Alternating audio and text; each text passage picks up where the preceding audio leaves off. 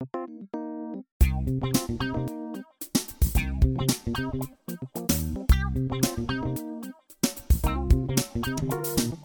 欢迎收听久违的深红投资了。那拍谁了？最近比较忙，所以很久没有出节目了。那这一集蛮特别的，是我被采访了，所以这个是直接用这个我之前上过一个介绍啤酒的一个节目，然后这个节目会邀请就各行各业的人呢来接受一些采访。那我就是直接来用他的节目，所以这一集就是我被采访的，讲一些有关啊，没有讲很多投资的方法啊，但是讲了蛮多我个人的价值观和学习的方法，所给各位参考一下。那在节目开始之前呢，我们先来一段广告。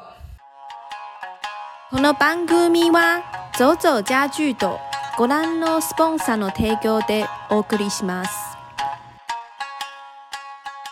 好，先前介绍的这个走走家具啊，那刚刚上面那一段呢，是我请我太太啊录的。那这走走家具呢，是由三位女生 哦，小女生在二十六岁的时候创立的。那她解决一般家居无法重复组装、那搬家时超难搬的问题啊。那再再加上可能你原本的房东呢家具很丑又很烂的问题，那所以他们想为都会族群呢设计这个带着走的家。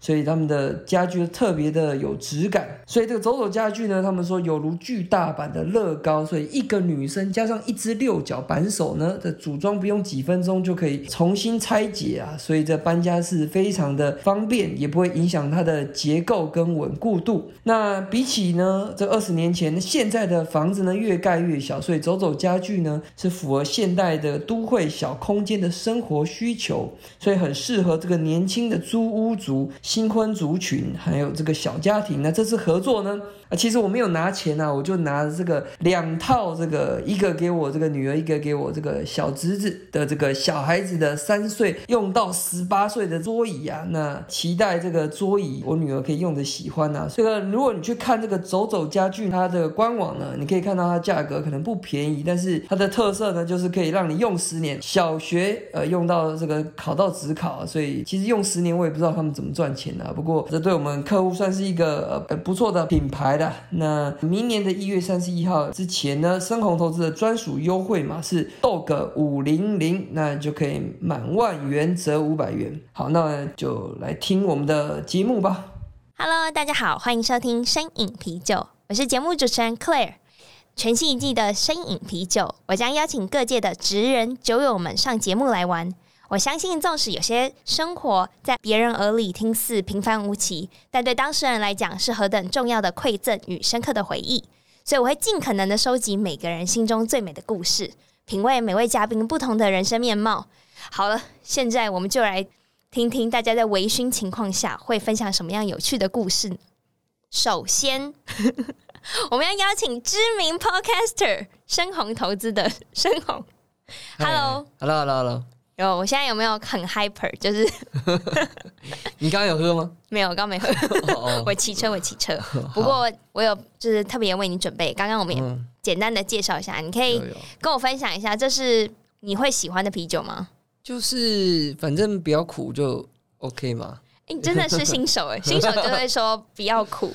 对啊，你说这个是什么？旧正南，它是很有名的凤梨酥老店哦，所以他投入了整颗柚子酥进去里面酿啤酒。嗯，好，反正对你来讲就是甜甜喜欢。嗯，好，可以，可以，像果汁就好。好，嗯，那首先我先问你，你为什么会想要做深红投资这个 podcast？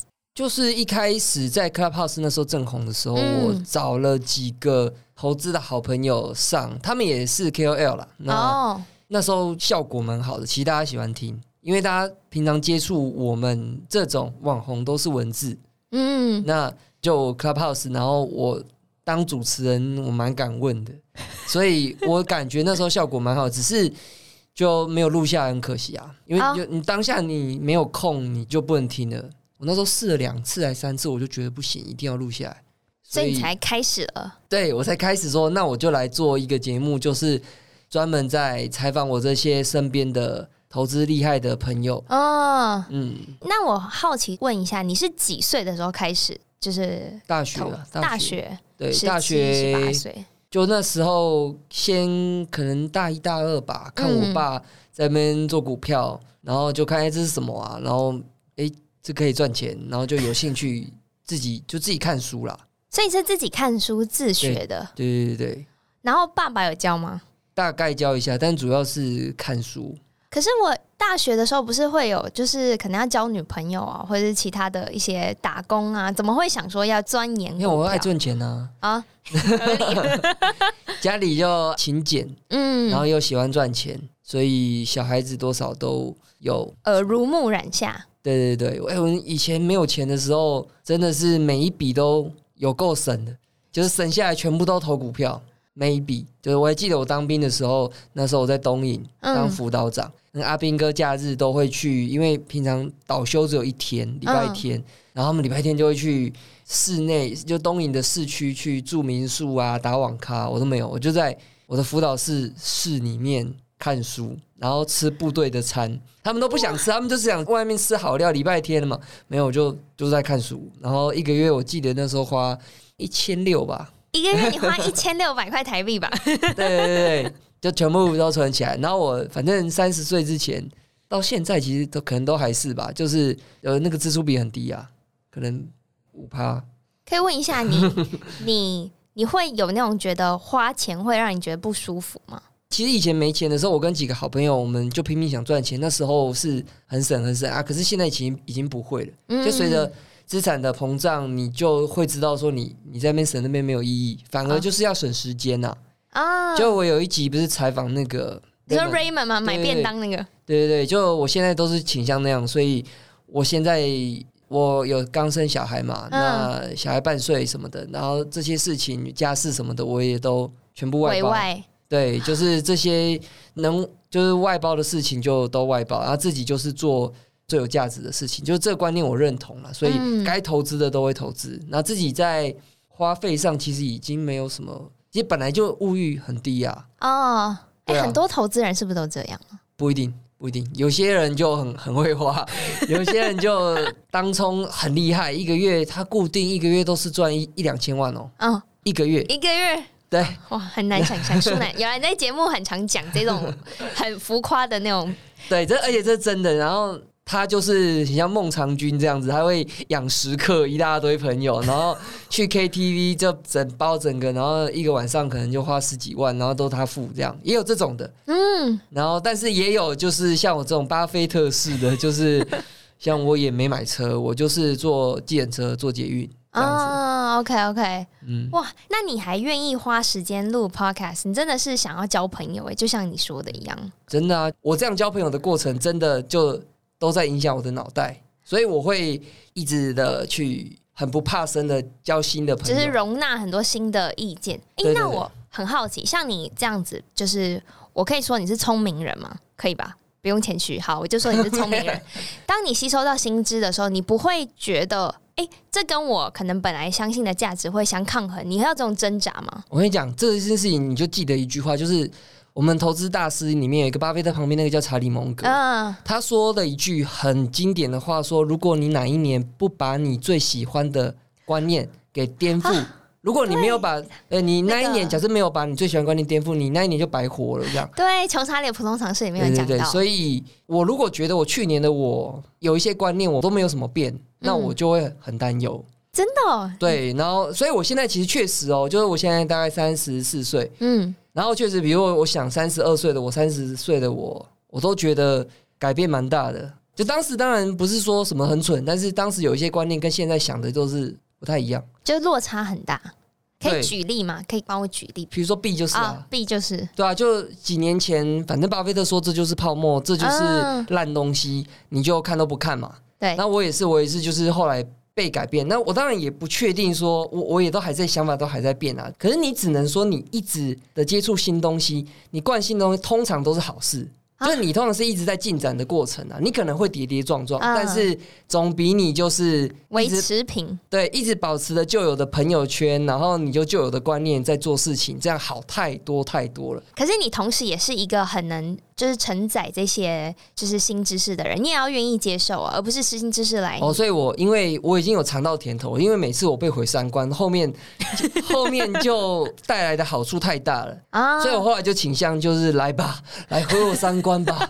对，就是就是如果都是一样的，我就觉得比较无趣。反而就是他讲出来是非常有洞见，而且是这是以前不会这样想，嗯甚至相反的这种人，我特别有兴趣听。了解，哎、边喝 边喝没问题。今天就是要就是听你讲越来越多。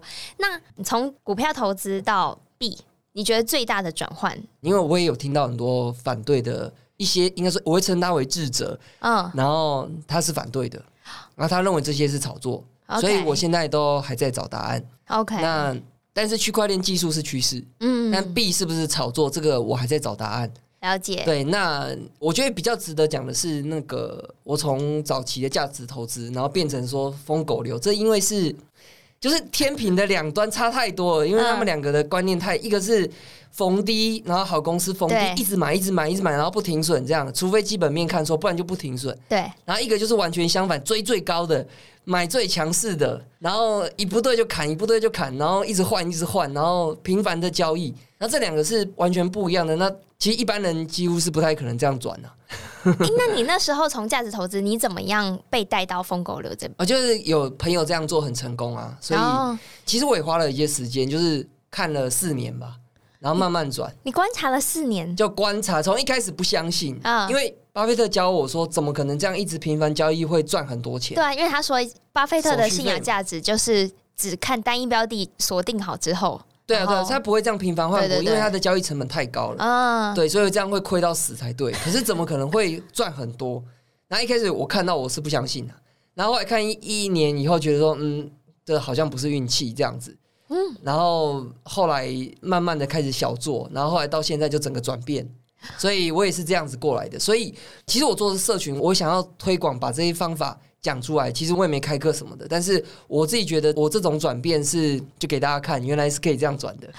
哇，你现在呢？比如说现在有一个人问你说有比较好的投资方法，你会怎么样建议他？假设哦没有，你会说，这就是他自己要哦，这还是摸自己的选摸索，就是我选择不会推荐他说一定要做疯狗的，因为就是方法太多种啊，看他的个性，然后他愿意付出的时间去决定。啊，都不愿意付出时间的话，就买被动投资也可以啊。也是啊，也对，是，但是还是鼓励去研究啊，因为被动投资是讲那种 ETF，、嗯买那种 ETF 零零五零这种，那。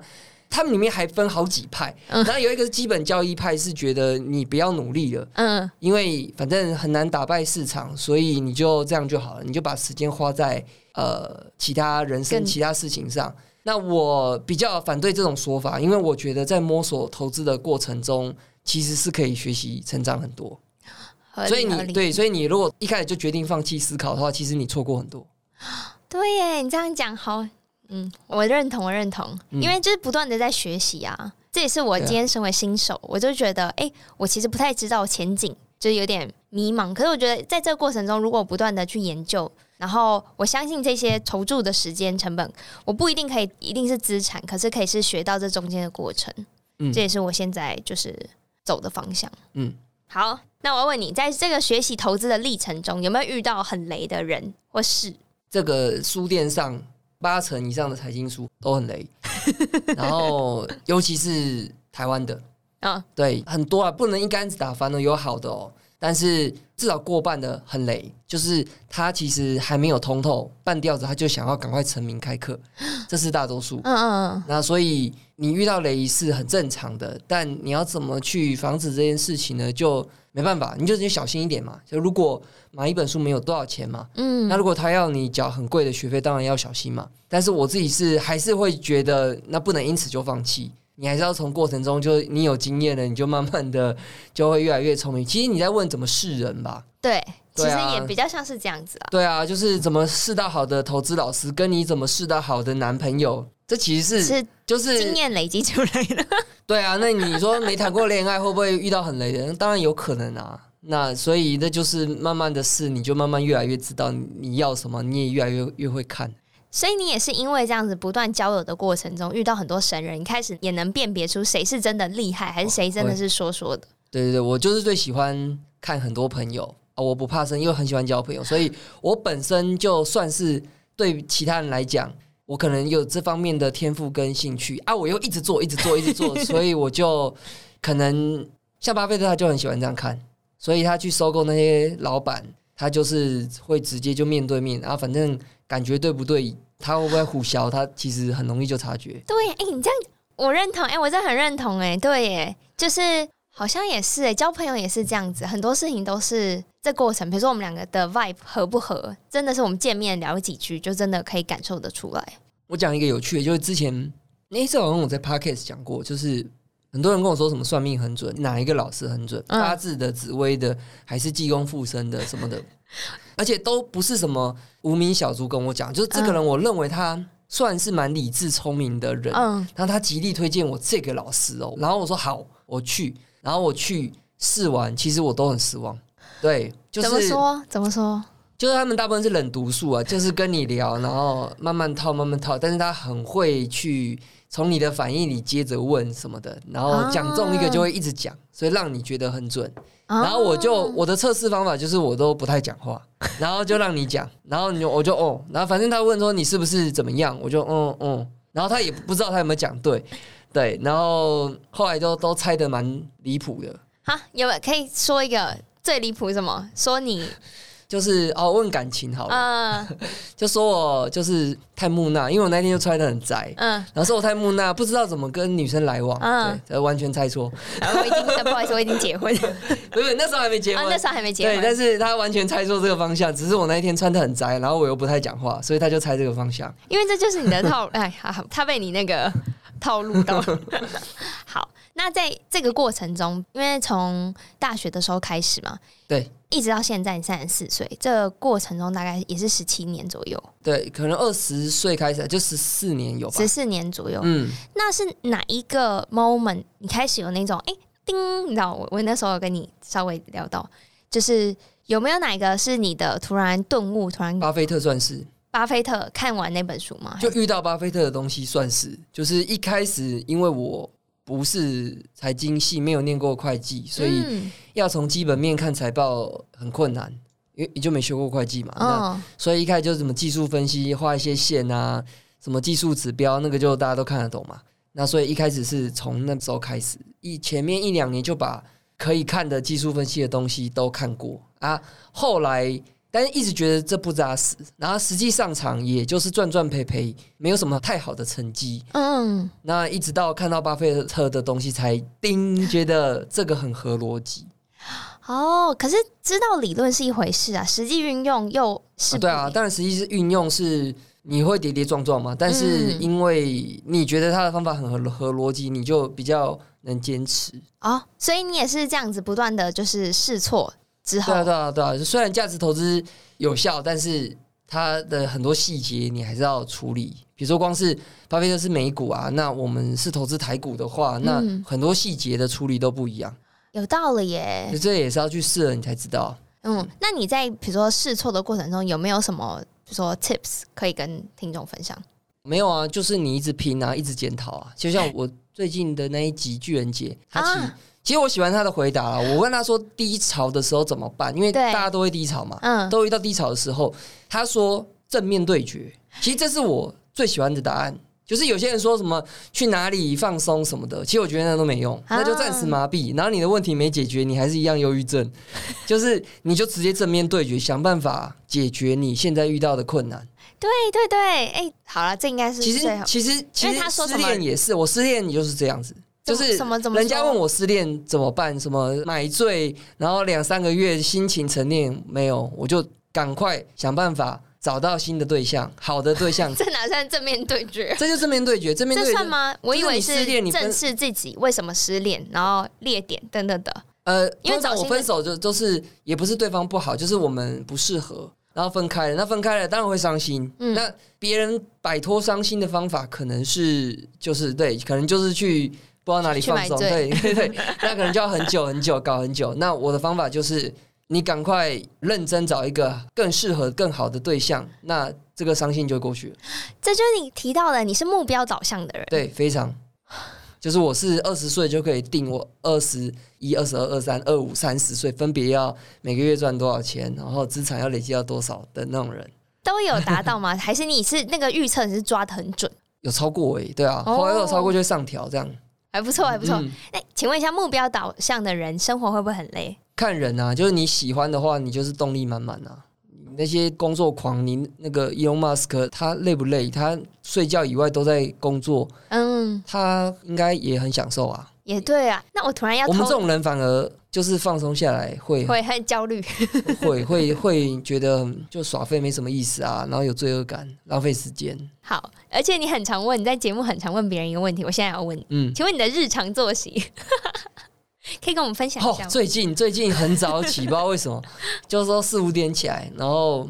但我觉得有点太早了，我是觉得比较好是五点半起来这样子，然后这也很早。然后起来就就看书，然后不然就收一些讯息，嗯，然后六点半我会去健身房，然后运动，然后洗完澡就去操盘室，这样。哦，你有一个特别的空间做操，有有有，我们是对，我们是一一群人一起在一个操盘室，是一群人，对对对，你是有一个 team 吗？各自做各自的，但是会互相交换讯息，但是我们、啊，我们不是说什么一起合资一个公司没有，我们就钱做自己的，但是我们会交换讯息，你们是几个好朋友吗？还是几个对，同你可以叫做朋友这样算，朋友吗？对对对。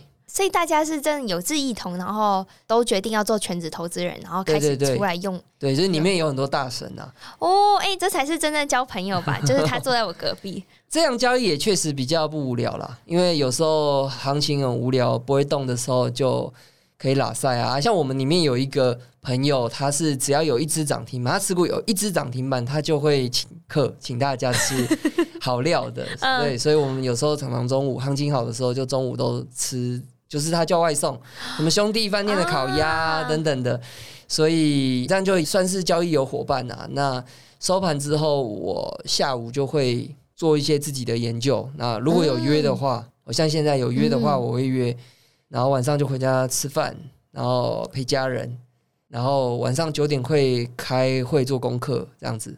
股票的，啊，是做美股的吗？所以晚台上股为主，哦，我也有做美股啦，其实，所以跟伙伴开会，然后做一些台股的功课，然后做到十点、十一点，然后睡觉，这样。所以你的其实生活是非常 routine，就是这样子。对我不能熬夜，而且我又不能乱掉，乱掉就反而睡不好。就是你一个晚睡，你并不会晚起，它又会一样时间起来，然后那一天白天就会很累。很累，我大学的时候就这样，就不能熬夜，所以我从来没跟人家去过什么夜唱夜冲，什么都没有。你真的很不一样。都没你没有想说好奇吗？会是怎么样？还是你已经预测得到它大概是怎样，所以就没有吸引你？大学？对啊，大学就认真念书。那时候其实我大三其实就创业了，然后然后我开补习班了、然后又做股票。可是我大一大二很认真念书，因为那时候还没创业。然后我那时候你看我多目标导向，我一升大一，大家是不是都玩翻了？对，我大一那时候就打听要免费保送台大资工研究所，必须大一大二的成绩在全系的前百分之三十。嗯，所以我大一就知道这件事情，所以我大一大二很认真念书，就维持在可能前十趴这样子。这个很虽然我最后还是没念研究所，但是我就是很早就想到之后的事情，然后就赶快准备。你该不会也会这样子帮你的小孩做规划吧？所以爸爸不会，其实不会。其实啊，怎么突然？我以为你会说对，一定。其实我是很那种天赋自由派的，所以会希望他独立思考，然后找到他喜欢做的事情，然后一直引导他这样子。不过你还是会教他做投资吧？不一定啊，不一定啊，看他喜不喜欢啊。巴菲特也没有要他小孩做啊，我以为是至少会知道这些 know how，那到底他要不要是他的个人选择。当然也可以啊，我也都愿意教啊。好啦，反正你小孩还很小，对，现在在营养，对对，说不定讲讲，但是五岁还是叫他开始看财报，没有啦，开玩笑。没有，我觉得你没有要开玩笑。好，那对你来讲，你自我成功有没有一个一个目标、一个定义？其实这个问题，那个我不久前刚好有一个人问我是那个也是币圈里面最台湾最红的 KOL Benson，他问我说你的 end game 是什么？你最后是到底要什么？其实我觉得啦，就是你如果要对社会有贡献的话，嗯，反正啊，有一本书，虽然我也不是很懂他啦，他叫赛斯啊，他讲的观念是从这个宇宙大霹雳嘣，你知道宇宙的起源是一个大霹雳，我知道，棒，然后开始宇宙开始膨胀这样子，然后这个膨胀以后，然后开始产生这些星球啊、生物啊，这些都是神在创造的。然后我们像你跟我，我们全部都是神的一部分，然后他是要体验的。所以他没有所谓世俗的那些好坏善恶都没有，这些全都是体验。OK，所以我有点现在是偏向这样，就是说，反正我就是神的一部分，然后我就是来体验，所以我就是要多体验嘛。这就是秦造的这个人生观。那当然体验有分痛苦啊，什么快乐啊，我当然希望可以让自己快乐。那快乐要怎么让自己快乐？就是你后来想一想，就大概就是助人之类的。嗯，好，那如果对社会比较有贡献的方式。大概我现在想到的有两条，一个是创投，一个是公益。OK，对，就创投就是反正这个年轻人啊，等到五六十岁，很多钱，然后这个年轻人说他要做什么项目，然后可以改善台湾的什么什么问题，然后我觉得行得通，他有毅力，他有能力，我就投资他，这就是创投嘛。创投嘛，嗯，对。然后有些题目是没有钱赚的，只能靠公益，比如说以后台湾老人很多，嗯，独居老人，那这些没有钱赚。所以不会有创业团队，那可是那些独居老人怎么办？那就是可能要靠公益，所以大概是这样啊。这有一些比例上的配置啊，像这个比尔盖茨，他可能就是两个都有做，可是他的公益会多一点。对，那可是像很多戏骨大佬是不认同他这种做法，就是觉得你去救那个瓶是会很多浪费的。讲这有点残酷现实啊，就是很多可怜人都有可恶之处，嗯，就他可能很懒或者什么样，可是我不是说所有可怜人，我找到部分部分，对，所以你这样无差别的救的话，会很多浪费，嗯，所以不如去一直做创新，然后让比如说食物成本降低，好，一个便当你能不能从一百块变成一块？好。如果如果你有一个技术可以制造出无限的饭，嗯，你可以让那个素食的肉像现在成本，你可以让它降低变成十分之一，嗯，那这样你说不定才能真正的解决饥荒的问题。他们是认为这样的，所以这些戏骨大佬是觉得，那我应该把钱都砸在这个创新上。那这是这就是比较是偏向那个 Bezos 还有 Elon Musk 的做法，所以我也是现在是觉得这样比较对啊。所以两个都会做，但是比例上可能是偏向创新多一点。可是你的源头也是希望可以助人，对不对？对啊，就是对社会有贡献的话，就是这两条路，我是觉得比较 OK。所以成功的定义是希望对社会有贡献。对，成功的 成功的定义我之前有讲过了，就是我之前在 FB 讲过，就是就是这是巴菲特讲的，然后他在大学演讲讲的，他说成功就是你在乎的人里面有多少人他真的真心的喜欢你或爱你这样子，那。这其实就已经会导到我刚才那个样的做法，就是你如果希望这一百个人在你死的时候告别式的时候，他们就真的很为你感到惋惜，然后真的很想念你，那只有一个方法，其实就是你要很认真的帮助他们。哦，就是你没事，他们不会爱你啊，嗯，不会因为你跟他就是每天吃喝玩乐，他就爱你，嗯，其实不会，就是你真的很认真帮过他们。对耶，我听到你的节目，有些就是很多人说他有了这笔资产以后，他反而是希望可以让他身旁的人可以有更好的生活选择，是大家倾向做的。这好像也是同样的理念。嗯，就是反正助人有很多方式。就我刚刚讲什么，我要做创投，我要做什么，那也是我目前觉得。我当然想法也有可能变，对。但是每一个人都有自己的方式。那反正你要让自己快乐，你就去想说怎样会快乐。对，那你你要让自己快乐，就是也是就是我刚刚这一层一层推导说，人生是来体验的，然后追求快乐什么的，然后就是找到助人，那助人有助人的方式啊，一连串你就把这个逻辑畅通一下。真的，那好，这些就是我觉得这是偏哲学跟偏未来理想方。那实际上，你现在比如说除了投资之外，你有兴趣吗？就是有喜欢做的事吗？其实我是一个。无聊的人呢，就 我外人看起来无聊，就没有什么吃喝玩乐。诶，会去，就是别人找我去，可能家人找我去，我会去；朋友找我去，我会去。但是我不会主动说啊，我要吃这个，我要吃那个，我要去哪里旅游，我都不会。因为这其实可以分享一下，我觉得有一个观念很好啊。除非有一种旅游是主动式的体验，体验分两种，一个是主动式的跟被动式的。那比如说。你上一个游览车，嗯，然后就被人家带到一个旅游景点，然后下车叫你拍照，然后尿尿，然后再上车，这就是被动的，那这就是比较无聊的，嗯。那主动的话就是你自己规划要去哪里，然后要做哪件事情，然后你当下遇到一个突发状况，你要决定做什么决定，这就是主动的。哦，对，所以尽量的是主动设计，主动设计你会感受到更多的成就感跟快乐。所以，如果是要做这些事情的话，我倾向就是主动式的体验。比如说，看书跟看电影好了，看起来它是很像的一个行为，可是还是很不一样哦。看书我可以跳着看，嗯，我可以决定这段看，这段不看，然后我甚至假如看小说，我可以自己想象哈利波特的画面。啊。可，是电影不是，电影就是那个场景就是导导演喂给你的，对，对，而且你也不能决定可以跳着，所以这就有很有很大的差异。所以我我只是想指的是说，如果你问我娱乐的话，我倾向就是多做一些我觉得我可以主动创造的一些体验。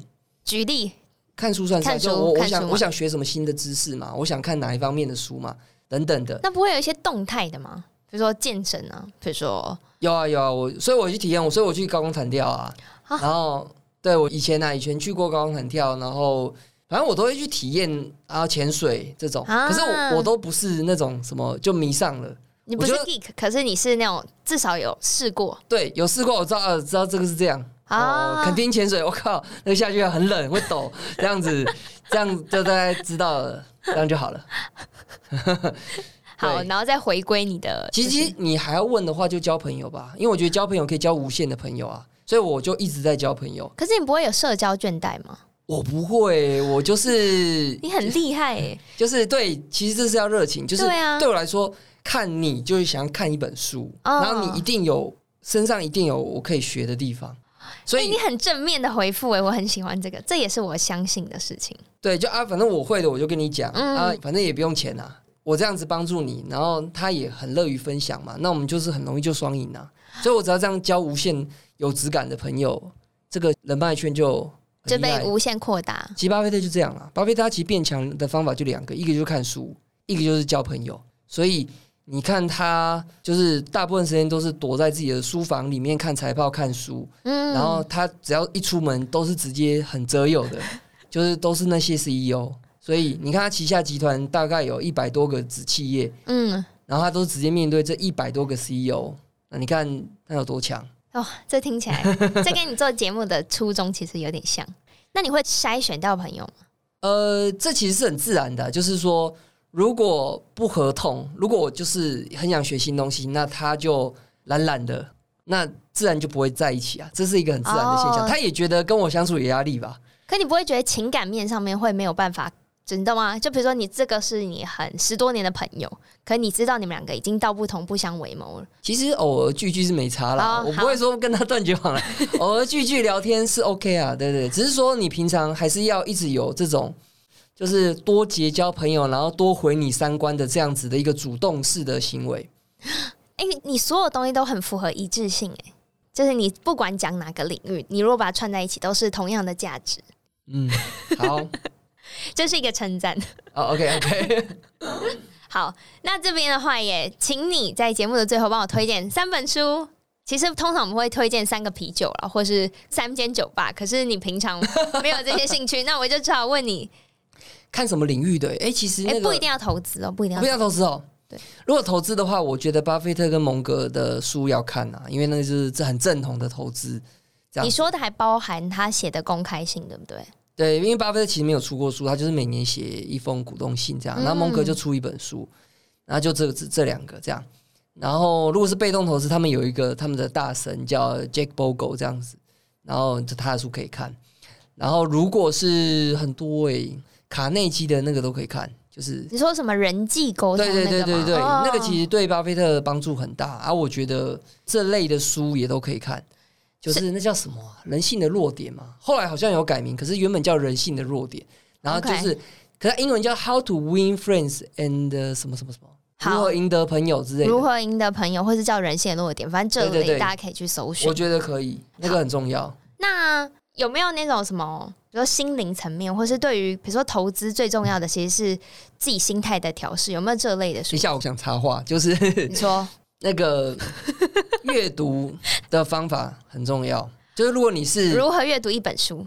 对对对，因为这本书对我帮助很大啦。就是我原本是那种以前你知道升学教育就是看很细，为了考一百分，然后看得很慢这样子，嗯，然后所以后来看书都遇到这个障碍，然后后来看了这本书，我才知道说哦，原来可以看目录，然后看重点，跳着看，然后怎么做笔记。然后这些让我的速度整个加很快，然后我就会变正向循环，因为我速度加很快，我收获很大，我就会更想看嘛。对，因为我每次一看，我就直接用在我的生命当中。哦，这个跳书就很重要，就是你最好你选的书都是你要马上能用的，最好是这样。很目标，就是对对对，最好就是你马上能，因为你假设啦，假设我现在没有要做新创，嗯，我去看新创的东西其实是浪费的，因为哇，因为哎，这是我新的观念，因为现在又用不到，就我可能二十年后用到，但现在用不到啊，所以我现在看了 二十年后就效用很低，因为忘记了。对，所以我现在假设要研究，哦，结果最近在研究 B 好了，嗯那我就开始都在看 B 的东西，那我就马上用，我就会你知道加深记忆。对那个就是效率很高啊，嗯，就我看的东西马上用，哎，那你不看小说吗？没有。我的妈呀！我我有看漫画啦，有只有看两个，不可能看什么投资的漫画吧？嗯，看海贼王跟啊，终于有一些 巨人呢、好像哎、现在就看海贼王啊，对，巨人也完结篇了。你不会也打电动吧？因为通常好像喜欢投资的人，要不就是打电动，要不就是看漫画。没有，现在是没有打，对，啊，因为我之前那个传说对决被我弟杀，被我好朋友杀，杀一杀我又不想玩，没跟你 没跟你胜啊，对，然后走位很慢啊，被骂，对，所以我就没打了，这样子。好，哎、那你怎么面对挫折啊？老实说，我到现在确实是这样，就是我会一直想办法解决，因为我觉得不解决不可能那个睡不着，那个结会打不开。所以你不太可能透过分散注意的方式。假设这个问题真的是很重要的问题，就是你绕不开，人生绕不开一个呃一个石头，可能是你的婚姻，可能是你的对很重要的职涯。那你你假设你绕不开的话，你不太可能说你先去休息，然后去分散注意力，然后你回来这个问题就解决。我觉得不太可能，所以就是想办法解决。所以你偏理性。那我很好奇，你怎么会结婚呢？如果这么理性的话，对不起这，么理性怎么会结婚？因为这么理性会把婚姻看成。呃，对我这我自己的理解，就会把婚姻看成这是一个合约。那为什么我要做这么 这么？我觉得成家跟养儿育女是一个很重要的人生体验。哦、其实其实可能有些顶客族听起来不高兴啊，但是我真心觉得这是一个体验，你一定要，有的，你一定要，而且当然生不出来是例外，嗯但是生不出来你可能可以考虑领养吧。但是我自己觉得，但是我自己觉得这是一个很重要的体验，就是你没有他的话，就是你会少体会到很多东西。哦，，对，好啦好啦，当然这个当然这个这中间一定会受苦嘛，但是我是倾向觉得说你不要包容分，就是、你不要想说就是要跳过去这样。对好，了，这是你现在三十四岁的想法嘛？我们到时候 就是我保留这一段，就是我我四十岁的时候会再问你一次。好，如果你的节目在，我绝对再来。好好啦，今天真的非常谢谢。就你有没有要补充的？没有没有，好，我觉得很精彩耶，有有一种就是你从 podcast 走出来的感觉，然后有更多的分享，而不是因为我发现你也是会让来宾一直讲的人。哦，就是你当然我会辅助来宾，可是你还是倾向于来宾多分享，你就帮他切成三集。嗯，你的节目也是这样吗？还是你是只是为了就是时间轴，你就把它切成比较多集数？就差不多二十几分钟一集啊。那时候是这样想，通勤的话比较方便，听起来没有压力。很贴心哎、可是我就觉得就会有那种很矮，然后好想要听他一次讲完。可是我发现你切的时候，你也会每一个单，就是比如说一二三，其实又讲的领域又不太一样。嗯比如，说他们有时候在讲投资面，然后讲生活面，讲他自己的收藏兴趣，我就觉得哎好，听起来蛮舒服。也希望我的节目可以一直长红下去，继续经营六年。好，好，那这集节目也是由 A B V Bar and Kitchen 赞助播出。如果有喜欢跟想要了解更多啤酒资讯的话，也可以搜寻 cleardrink.com 跟 Drinkies 底线 Podcast 我的 Instagram。那如果想要知道深红的资讯，你有一个网站嘛？跟深红投资，上升的升，黄飞鸿的红，有 FB，有 Telegram，有 Podcast，有 blog。只要都搜寻深红投资都可以找。对其实你搜寻我名字就一大堆东西。好，太好了！你也有我有搜寻，你还有看到很多那种是周刊的访谈吗？对，有。对，反正真的哇，我努力，我努力，希望有有一天这搜寻我名字也是有 something 出现。好了，那这期节目就到这了，也非常谢谢大家。那我们一起跟听众说拜拜吧，好，拜拜拜 you